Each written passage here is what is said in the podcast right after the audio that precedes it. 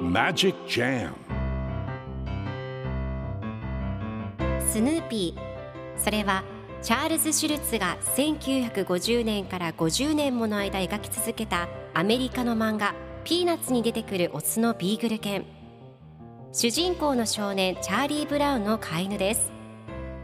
気が弱くて自分に自信が持てないチャーリー・ブラウンをはじめいろんな個性を持つ子どもたちが織りなす人間模様に人生の哲学を感じるのは私だけでしょうか？Peanuts Dictionary. Peanuts Dictionary.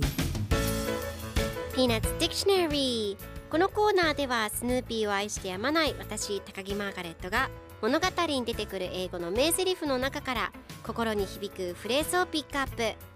これを聞けばポジティブに頑張れる。そんな奥の深い名言を分かりやすく翻訳していきますそれでは今日ピックアップする名言はこちら。Which would you prefer? Which would you prefer? どっちの方が好き？今日のコミックは1983年2月21日のものです。チャーリー・ブラウンとスヌーピーが一緒におしゃべりをしています。チャーリー・ブラウンが獣医さんが君にこの薬がいいって言ってたよ。でも笑うことが一番の薬とも言うけどね。君はどっちがいい？と聞くとスヌーピーが大きな声でハハハと笑います。そして最後のコマではチャーリー・ブラウンが簡単だったなと言っています。嫌なことがあっても皆さんもスヌーピーのようにハハハと大きく笑い飛ばしてくださいね。では今日のワンポイント映画はこちら。Prefer 何々よりも何々を好むという意味です。今回のコミックでは which would you prefer? と出てくるのでどっちの方が好きという意味になります。では prefer の例文2つ紹介するとまず1つ目。